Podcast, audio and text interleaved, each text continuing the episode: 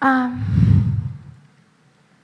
我们剩下二十分钟，所以呢，嗯，有一点点呃提问的时间，真是非常的少。所以两边站的麦克风，然后我可不可以就是两边先各有两个人，好不好？你如果很勇敢的话，你用冲的冲到前面来，两边。啊，有一个了哈，各两个，然后我们就提问，因为时间太太短了。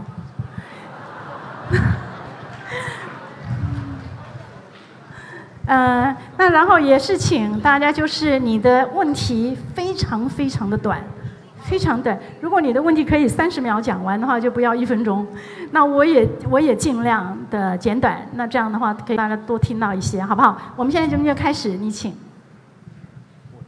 就对着麦克风说，是。喂喂喂，啊，龙老师你好，非常呃，现在有点激动，对，就是呃，很首先很感谢你的分享，然后我想很快的说完我的问题，就因为听了您的分享，呃，我感受到非常深的一点，您说我们一直在持续的告别一些事情，所以我想问的是，就像我们这一代，我们作为独生子女的一代。可能现在我们大多数人就都在拼搏，都在为了工作，从内地来到沿海，从沿海来到港台或者到国外。那么说，在现在的这个时代，你觉得对于我们这样的年轻人，应该怎样去更好的面对这种告别？可能不像您一样有能力，可以随时的回到老家陪到父母这样。好，谢谢。我想这个问题是很多人都要问的，好不好？嗯。我可以所谓的抛下一切就到了屏东乡下，不是任何人都可以做到的。每一个人的生活条件不一样，所以我绝对不敢说哦，大家都应该这么做做，然后放下了工作，然后就回到你的父母身边。我绝对没有这个意思。我只有说的是，你要有一种自觉，这个字 awareness，你要有一种觉悟，说是。啊，相处是片刻，然后啊，告别是常态。那相处的时间这么的短暂，而且一瞬就过，你带着这种自觉去做你的决定，那个人是该做什么决定就不一样了。只是带着这种自觉，你比如说旅行，谁说一定是要说像我一样到维也纳去旅行？你也可以跟你的父母是。啊，固定的像一个礼拜六的去去喝个茶或者看一场电影，所以每一个人的条件不同，差别只在于你是不是对这种时间的流逝跟相处的短暂有没有自觉而已。至于怎么做，个每一个人都不一样，好不好？谢谢你。我们再第二个题目好吗？呃，龙教授很荣幸今天来到这里，呃，我很。有一个同感，就是天长地久是片刻。然后呢，我在七月初的时候，身边有个小朋友，他刚七岁，短短七天就离开了。所以呢，我更加体会到，离开对我来说可能是失落，是一个伤感的事情。那我想问问龙教授，你对离开有没有一些特别的看法呢？只是失落吗？只是伤感吗？你是说谁离开了？呃，我身边有个小孩子。哦，对，是。所以我觉得，呃，就像你说的，天长地久，我们有一些事不可以蹉跎，可能连道别的一刻都没有。是，对。好，呃，书里头讲到爱因斯坦，有一个爸爸，他十一岁的儿子死了。这个伤心欲绝的心碎了的父亲写信给爱因斯坦，说：“爱因斯坦先生，你的新书里头写的世界上就是科学里头没有灵魂这一件事情，那我无法接受我的那么一个活生生的可爱的孩子消失的，就是你说是灵，我我没有办法接受。你是不是能够跟我再说一下？他其实是在跟爱因斯坦写这个信来，要想要得到一点安慰。”爱因斯坦的真的还给他写了回信，那我是蛮惊讶爱因斯坦的回信。爱因斯坦的回信是说：“对不起，就是零，嗯，就是粉碎，就是化为乌有，就是零。那宗教的意义不应该是骗你说有，宗教应该是要协助你如何去克服认识到说是没有这件事。那我这篇文章里头写的说，哎，如果我是爱因斯坦在写这个回信的话，我不会这么写。我当然这 也没什么道理了。我我我我写的例子，我的意思是说，嗯，你带着最新鲜的一朵玫瑰花，很香的玫瑰花，到一个人的坟前去给他这一朵花的时候，他的那个花，他看得见吗？他看不见。嗯，那这朵花两天曝晒之后，它也枯萎了。可是那个花的香气跟那个花的颜色，跟那个花的情感是在你的心里头的。所有看不见的东西，你眼睛看不见，可以可能在你的心里。那你不能够说在你心里的东西就不存在。我只能这样说。所以对你的失去，我也只能说，玫瑰花它看不见了，可是它的香气跟它的颜色在你的心里，那它就是在的吧。谢谢啊。是我到这边来一下啊，对不起，这边请。对，龙老师好，啊，我现在感觉掉到雪柜里面一样，所以说等会儿提的问题有什么不妥，希望你见谅。呃，就是要很短，就是。好，我现在先提第一个问题，就关于写作。呃，你有这么多的故事，就我孤陋寡闻，不知道你有没有尝试过创作过一些小说呢？啊。就这个问题是不是？还有第二个问题就是，呃，我们知道您的《大江大海一九四九》在大陆没有出版，那么您对这件事情有什么看法？谢谢。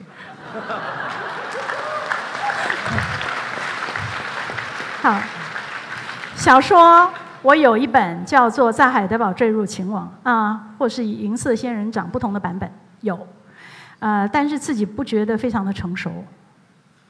那我是不是还想写小说？它一直在我心里。我尤其想写一个犯罪小说。还没有出来啊，不敢说。好，第二个问题，《大江大海》它至今不能出版，但是我非常希望它能够出版，在大陆出版，而且我相信它的出版对于两岸的交流跟未来的和平，其实是非常重要的一个基石。嗯，因为文化的了解跟历史的了解，互相的理解，是唯一能够穿越高墙的东西。那我自己认为，大江大海是一个让两岸的人终于能够看到彼此的受伤的地方。你一旦能够看到人家的受伤的地方的时候，你心里就不会有仇恨。我非常希望大江大海可以在大陆出版，好吗？谢谢你。好，请。呃，请。呃，龙老师您好。呃，我只想提一个问题啊，就是我发现，在您的很多的著作里，呃，都描述了呃，像您的上一代，呃，包括是我的上上代这一代人的这些苦难，包括他们经过战争这些生离死别这些苦难。但我好像发现一个问题，就是您总是在呃，可能有意无意的去回避我们为什么要打仗，我们为什么出现了这些苦难，以及我们出现这些苦难，我们打仗的目的是什么？呃，我觉得如果您不去谈这个我们打仗的原因，我们出现苦难的原因，我们去修水坝、修修修路这些原因的话，您总是去谈这个我们这个现象的话，是不是有一点呃对问题呃就是没有系统的看待的？您是怎么看待这个问题的？谢谢。这叫历史虚无主义者，是不是？没有问题，因为有很多的历史学家跟政治学家在处理你说的问题。那那个问题就不是我要处理的问题，我有兴趣的就恰恰不是你说的那个东西。我想我有兴趣的是，恰恰是你抛开那所有的一切，看到人真正的心理隐藏的最深的受伤的部分，这才是我有兴趣的。所以你如果是对其他的什么政治的分析、道理的分析，哪个党对哪个党错，哪边对哪边错，那就去看别的著作，但不是我要处理的问题，懂吗？好，对，谢。龙应台老师你好，作品唯有用真情实意，才能真正打动人心，引起共鸣。而对于年轻的我们来说，唯有亲身经历，才能明白切肤之痛。我非常荣幸在今天这个分享会上认识龙应台老师。我想告诉你，在我爷爷过世的时候，我整理遗物，我才猛然发现。自从高中之后我竟然没有一张跟爷爷的合影。我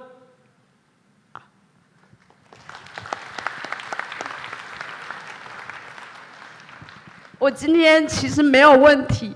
我的问题是我非常感谢您写了天长地久这本书。我想告诉您您让我学会了忏悔。很多事情真的不要等待，请你珍惜当下，珍惜此刻。所以在爷爷过世之后，我竭尽所能照顾奶奶，因为我不能让遗憾再度发生。谢谢你，谢谢你分享，谢谢你分享，这就是天长地久想要说的话。谢谢你，沈主要沈校长。呃，首先我想问你一下。你喜欢我们叫你做姐姐，还是阿姨，还是 还是老板娘，还是龙龙龙教授呢？我我其实的我的问题是，呃，为什么在书里面你叫她美军，不叫她母亲或者是妈妈？是你跟你要跟这个二十岁、三十岁的母亲讲那个时候的事情，所以你叫她的名字吗？是，谢谢主要问的问题那么那么的关键。嗯，我称她为美军，一个很明显的原因是刚刚讲的，你要看得见沙漠，看得到玫瑰，你要知道她原来曾经是个女孩然后曾经是个少女，然后后来是一个妇人，她心里有各种各种的情感，她有她的悲伤，她的孤独，她的寂寞。你如果能够记得她是一个人，她有她自己的名字，你对她的态度也许会不一样。这是当一个最基础的。另外一个就是。其实这本书里头不是只讲亲情，其中有单独的一篇，而且非常非常重要的一篇，叫做《爱爱的勒索》。爱的勒索，就是当两代的关系，如果那种爱里头没有一个开放的平等的意识的话，那个爱一滑就会变成一种勒索，跟爱的暴力，亲情的暴力。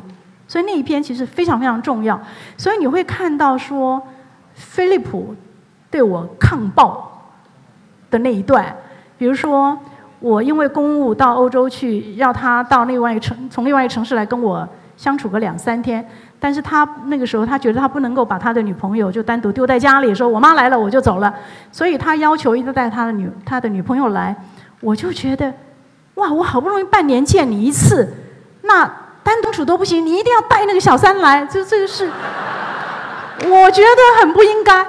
这个时候就考验这一个二十多岁的男人，那他到底是因为他到底应该去跟他的女朋友说，我妈说要我单独去，所以你就忍受一下吧。可是他不是这样选择，他是选择抗暴。他是跟我说吗？我明白你要放手很不容易，我明白，但是我。今天这个处境，我不能够把他丢在家里，所以，要不然就是你接受说是我们两个人来，要不然我也不来了。我觉得这个这个呃，我我想要说的是，就是我称他为美军的另外一个意思，是在两代之间，除了你一定要去有理解跟疼惜之外，那个相互的程度的平等的尊重。上一代对下一代的尊重，以及倒过来下一代对上一代的尊重，透过一个我直称你为美军的这一个啊 gesture，象它的象征意义是指是是这个意思。我心里深的意思是这样，两两代之间，一方面是我说的亲情的理解跟呼唤。另外一方面，其实是在说上一代人对于下一代人的那个平等的，跟他自己的空间的尊重，其实是一个必要的条件。我是有这个意思在内。也谢谢你问了，谢谢你。我我现在可以问我要真真的要问的问题吗？你书里面写，你说人生聚散有时，无法说求，无法言辞，父母如如此，呃，爱人如此。子女也是如此，对，所以你讲的其实是一种活在当下，呃，我们应该正视我们每一刻的时间。啊，刚才你叫我们当中每一个人去回去跟我们的爸爸妈妈做口述历史，其实我今天就开始做了，但是问题是有时候我们的父母不愿意把他以前的历史打开，因为历史里面太多痛苦了。你看这个会是一个问题吗？我会觉得我不一定对。我我相信您作为一个医生，接触那么多的人跟人之间的痛苦的部分，我觉得你比我了解更多。再加上你有宗教的信仰啊，我自己会觉得上一代人他之所以心里会有一个不肯打开的黑盒子，其实不是因为他不肯，而是他不敢。太痛的时候你不敢打开，那更大的原因是，你知道我们心里最深的痛苦，对一个。不了解你的人，你打开是一件很尴尬的事情，很丢脸的事情，自己会觉得很没有意义的事情。你自己藏藏的最深的记忆，打开给一个无所谓的人的时候，你羞辱了你自己。我觉得是因为这种感觉，使得他不打开。那如果下一代的人了解这一点的话，我觉得你会找到一个，你总会找到一个办法，把那个钥匙给他，他就会打开。我是这么相信的。谢谢。谢谢祖瑶，谢谢。哎，那个我接着沈校长那个的话题啊，叫龙龙姐姐吧，因为我也刚好在沈校长的学校读在职研究生，在龙岗校区。那个我今天能来到这个现场呢，也也非常的高兴。那个其实是有两个契机我来到这里的，一是这句话对我呃呃人生影响很大，人生里有一些事就是不能蹉跎。呃，其实我是刚才那个举，你刚刚问八十五岁那个人是谁，就是我举的手啊，呃，就是什么？就是我举的手。你刚刚问八十五岁，就是我举的手。那个其实我也不仅仅是开玩笑，因为我我认为我其实已经活得比很多八十五岁的人呃，你你可不可以提出你的问题来？对，经历过的事情还要多一点，因为我也确实死过一次，差不多差不多经历过一次生死，之后我就把这句话。就当成我呃人生的一个信条，我每一天都当成我生命的最后一天。比如说我我会想今天这个事情我要不要去做？如果我我去做了，我明天就去了，我离开这个世界了，我会不会后悔？你有没有问题？啊，我有，我有，我有。您等一下，然后。啊，第二个事情呢，就是不，你一定要把你的问题说出来。对，翻开您的书之后，发现是写我写母亲的，因为我母亲刚好五年前去世，而且我完全没见过她最后一面。我在深圳，一直在深圳发展。你的问题？我想问，就是有没有什么方法？因为我晚上经常会梦到我的母亲，你有没有什么方法能，就是说，能不让我那么思念我的母亲？有没有什么建议？啊，因为我经常晚上 是，但是我又不敢跟很多人去讲这么样一个事情。啊，我通常我第一个反应是觉得这个这么痛苦，其实这么个人事情我是没有办法回答的。但是我转念一想，我其实可以有一个有一个回答。我觉得你可以试试。把你的情感跟纠结跟痛苦写下来。我自己在写，我在写。透过写作是可以啊，把自己重新做一次清理的，可以试试看一个深度的写作，你试试看好吗？好的，祝福你，谢谢谢谢，祝福你，祝福你。对啊，对不起，我要打个岔，因为旁边外面的一千人，我觉得实在是太对不起他们了，所以这里有两个问题是来自旁听的外面的啊。第一个是说。呃，你们记得其中有一篇文章叫做《母兽十戒》吗？那篇是非读不可的，作为母兽不可以、绝对不可以做的事情。嗯，他说，如果母兽可以理解，但是做不到怎么办？嗯，你一定要做到，你一定要做到。你只要想，我觉得就是设身处境去想，如果你是他。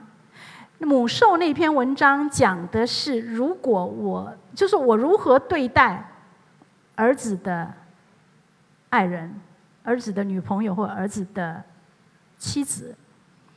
嗯，我到他们他们家的时候，我会看到，你看我这个超级理性知识分子，我看到那个水槽里的，呃，就说看到都是儿子在做饭的时候，做菜做饭。我想哦，都你在做饭呢，然后他会说：“可是洗碗都是他呀，女朋友。”我说：“好吧。”三天以后我说：“昨天洗碗是你呀，不是他呀。” 你说做那可是问题是说，我如果是女孩子的妈，我会高兴死了。饭也由他由男的做，然后碗盘也由男的洗最好，衣服也让他洗。呃，所以你是儿子的妈，或者是女那个女孩子的妈，就是完全不同的立场。就是也就是说，你自己母受的那个位置，你真的要对自己非常的严格苛刻才行。你必须要做得到。总而言之，回答你的话，母受不该做的事情就不该做，你一定要做到。嗯，第二个问题啊，还是给外面的一千人啊，请问你觉得对子女教育最重要的是什么？特别是青春期的阶段，我不敢说这个问题太大了，这个写十本书都讲不完。呃，但是就是说我对子女教育最重要什么？我可不可以只讲我刚讲那个平等概念？我讲一个，我只讲一个例子。其实刚刚已经有个例子了。当儿子对我反抗的时候，我必须要能够接受。其实当他跟我说：“妈，要不然就是我带他来，你接受他；要不然你也见不到我了。”我当场就对着我的手机掉几滴眼泪，但是我心里是尊敬他的。我认为他是对的。你要你要作为一个负责的男人，你要对你的感情负责，这是你该站起来的时候。那给另外一个例子，就是嗯，菲利普小的时候，他满头卷发，一岁半两岁啊，满头卷发。然后钱刚见过他的，呃，这个年龄的小孩最爱做的一件事情，就是当门铃响的时候，他两条胖胖的腿就啪啪啪啪，他觉得比狗还快去开门的那个人，呃。有一天，门铃响了，他就冲过去了。然后我在二楼，我的房间人听，我就听他讲：“妈，什么人来了嘛？”他就说：“ella 带着啊，ella 啊，就不是说他就是说狗狗带着 ella 来了。ella 是我们隔壁邻居一个美国人，他养了一只腊肠狗，腊肠狗离地面五公分，啊，菲利普离地面一九十公分。”然后呢，这个 ella 这个美国人是一百八十公分，所以以飞利浦的角度去开门的时候，请问他离地面一百公九十公分，他看到的是什么？主体性，那当然是那个腊肠狗，距离地面五公分的腊肠狗。所以他跟我的报告，然后那一百八十公分的他怎么看得到呢？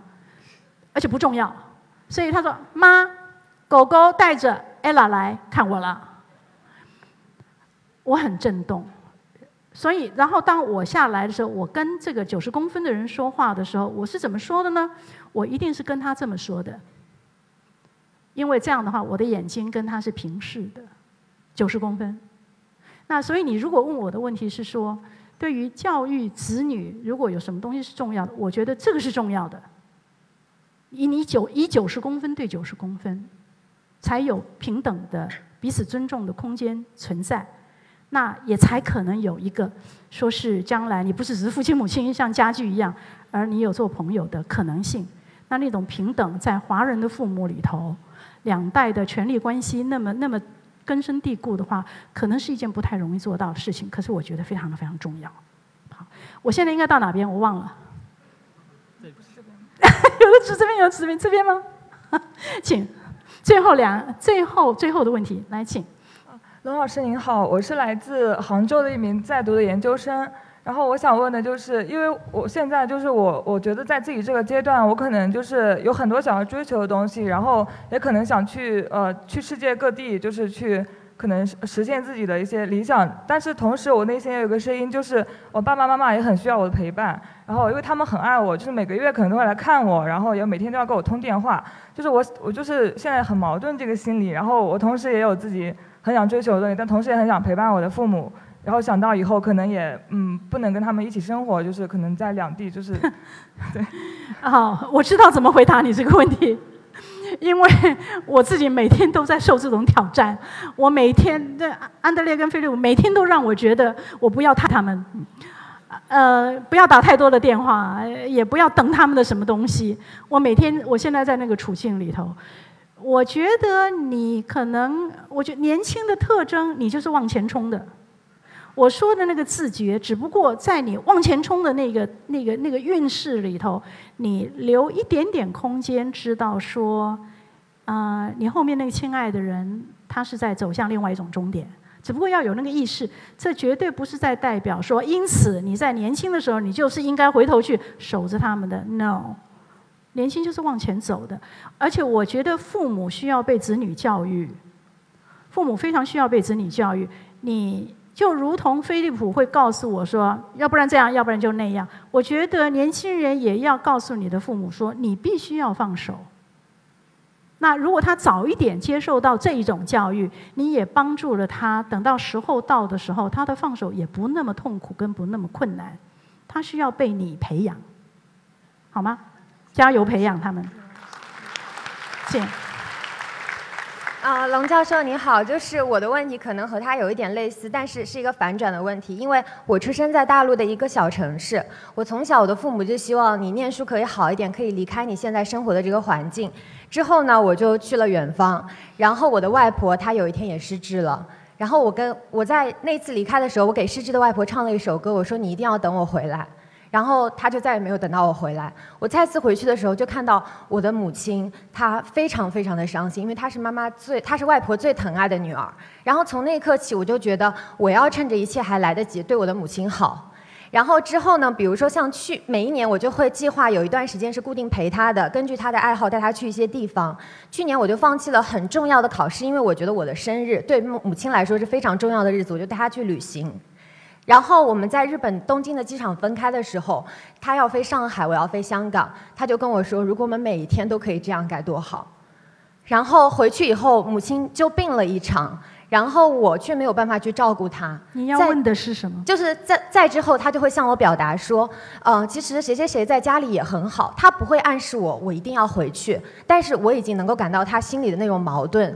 就是我感觉，呃，您刚刚说的是我们年轻人要留一点点时间，留一点点空间给我们的父母，但是我觉得我留下的这个空间好像对他来说已经不够足够。呃，你这是真是同样的问题。对，但是他，我想知道就是父母心里的那种矛盾，我要怎么样更深的体会？就是父母需要很早就被被教育。嗯。你现在说的这个是安德烈跟菲利普跟我说的同样的话，就是我很爱你，很爱你。可是妈，请你要有心理准备，我们的人生是往前走的，很残酷，很真实。然后你就是必须会学习接受，你必须要让我到现在都必须常常跟我自己说，我必须要让我自己的生活丰满到一种程度，我根本不想念他。这个是一个永远的挑战。那这是需要，你可以作为儿女的，可以帮助父母去做这种心理准备。你不可能，你不是变成张爱玲金锁记了，跑回来就是陪着他。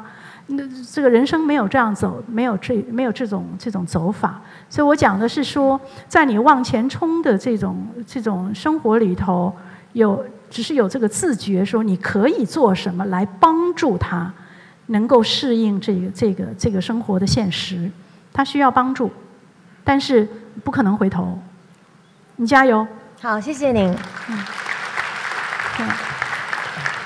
呃，罗明台老师你好，非常感谢您的分享。是这样的，我是一名大学生，我想我的问题就是，我我们非常热爱我们的父母，但是在一代又一代人，我们有观念的冲突，有爱的冲突，我们也面临着很多迷惘和前进的烦恼。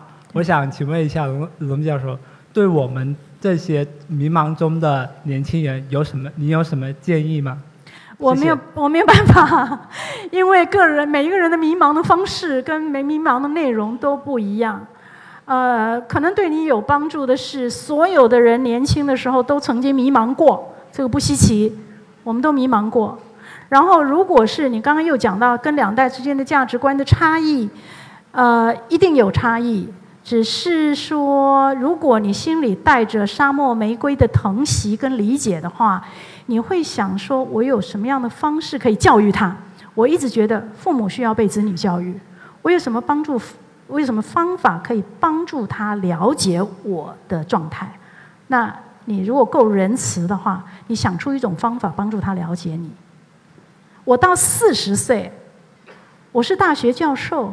我跟我父亲八十六岁的父亲过街的时候，他是一定要牵我的手的。然后有记得很记得有一天晚上，我从德国回到台湾，然后那天晚上因为很晚，我跟一个一个朋友，他是那个朋友是一个大学校长，我跟他晚上有事，然后聊天喝酒，回家的时候十二点，我一进门看到我父亲铁黑铁青着脸坐在那儿。劈头第一句话就是：“女孩子到现在才回家，半夜十二点了。”那、那、那、那，我怎么我怎么应对？你很愤怒，你什么什么价值观？怎么怎么什么什么事情？那何必呢？你就是帮助他说：“嗨，是啊，这样我十二点就回来了，好早啊。”有方法的，有方法的，谢谢你。好，谢谢下一位。文教授你好，首先想抱歉说一下，我以下的问题可能会跟今天的主题有一点点不太关系，哎、太大关系，希望你不要太介意。可是你得简短就是很就是最近因为日本的作家村上春树他的一个著作就是《刺杀骑士团长》，就在香港被影审出评为不雅的作品。那么同样也是作家，哎、就要需要下架。那同样是作家的话，您会怎么看待这件事情呢？对这些我不太清楚，所以无法评论。我必须知道很多细节，我才能够做评论。我不太清楚，好谢谢好不好？谢谢你啊。龙教授你好，我想问一下，呃，两个问题。第一个问题就是，您的两个孩子看您写的书吗？最有趣了，他们俩跟我讲中文，嗯、可是，可是不识字。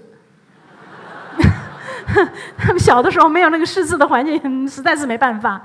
但是呢，我发现他做一件事，比如说我最近两年开始了 Facebook，呃，都是很短很短的，对不对？我发现最近飞利浦告诉我他是怎么都他知我的我的 Facebook 里的手写的，他全部都知道。他不是用翻译，因为翻译文字翻译出来，当然是翻译你就了解啊，大概是这个意思。但是那个翻译很难，对不对？很难听，对不对？很难看。他做的，他有个软体，他说是是那个软体会把我写的中文读给他听，用中文读给他听，所以他完全懂。这个很棒吧？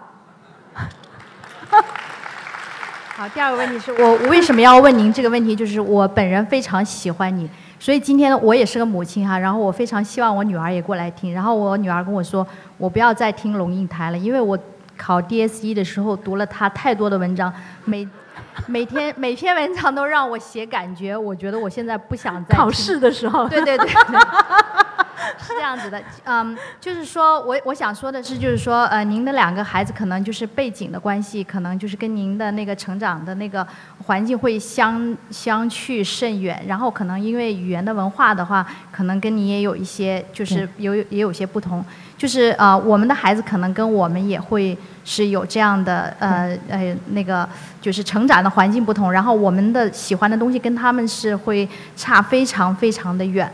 嗯，我想就是，而且还有一个就是说，您可能特别的优秀，然后呢，您的孩子可能也还要需要接受，就是说您跟他就是啊、就他可能将来不会达到您这个高度，这个原因，就是说您怎么样就是看待孩子跟您的就是特别不同的东西？啊、我当然我们就他们不能进入真正的中文的世界，对于我是一一方面是一种遗憾。嗯、我不能，我没不太容易跟他谈庄子啊什么的。但是另外一方面，他们两个又都是非常喜欢文学跟思想的人，他只不过用德文跟英文在啊、喜欢同样的事情。所以，如果略过那个浮面上的不同，那个更深的东西其实是相通的。那至于说不同的部分啊，我觉得如果我们做父母的，我我这样是想不不知道对不对了，大家听听看啊。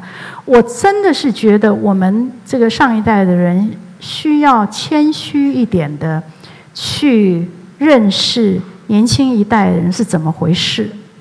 你比如说，呃，嘻哈这个音乐，我举例好了，不是最近在大陆好像说，嗯，不被鼓励嘛？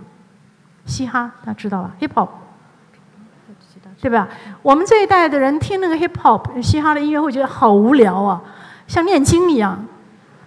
怎么听这种东西？你会不会这样觉得？会。那个嘻哈这个东西，但是呢，呃，可是我会觉得是不是我不了解他念经的念的什么东西啊？所以有一次我是请安德烈，你给我好好坐下，你告诉我你为什么喜欢嘻哈音乐，然后嘻哈音乐里到底是他念经念些什么东西？他真的是花一个小时的时间，挑出美国的嘻哈的这个乐手的那个歌词内容，然后跟我解释那个歌词内容，其实是各种形式的社会反抗，它完全是社会运动。对于我而言，我上了一课，我从来没有想到，这么难听的音乐，它其实是一个社会运动出来的。然后对年轻人的那个吸引，它是有原因、有道理的。那也就是说，我如果我没有请他来给我上一课的话，我理所当然认为你们这些年轻人们太没品位，听着什么东西？那有时候我就会想说，那我们做父母这一代是不是太自以为是了？然后世界变得这么快，嗯，可能。可能这种教育上对下来，我教他，跟他倒过来教我，可能必须是一个双向的东西，不是单向的。谢谢你，想想看。谢谢您，谢谢你。好，呃，我还是要对场外的一千人说一声对不起。但是待会儿签书的时候，呃，欢迎你跟我握个手。那我们现在香港，我。要问一个问题，就是今天自己觉得我是大陆背景的，我是大陆人啊，我是的，跟我举一下手好不好？你们回头看一下，觉得这个是百分之几？啊？六算六十吗？九十没没没不行，好手放下来。那之后我是我就是我就是港人，举下手。好好，那有台湾来的吗？有，有新加坡的吗？几乎没有。有马来有有马来西亚的吗？好，我有一个很重要的还没有问到，澳门的有。好，行，啊，不管怎么样。就是在香港这个地方，特别的是，它是嗯，像在马来西亚的话，那就是主要是马来西亚华人；在新加坡主要是新加坡人；在台湾就台湾人。但是在香港，它是那个您那个大熔炉的那个感，那那个情况是特别大的。那所以香港是最有代表性的来说，我们对未来的期待跟想象。我们这一代人还可以做的努力是什么东西？这是在香港最可以问的问题。我自己是深信说，文字的力量、文化的理解、人的心与心的深刻的、诚恳的、啊谦卑的、互相的包容、跟原谅、跟体认，恐怕是唯一能够穿越所有所有的。硬的围墙的唯一的东西，呃，就是文字的力量跟情感的真诚。那我能不能够说，我们三千人今天都是为了这个而在这里？我谢谢你们，谢谢，谢谢。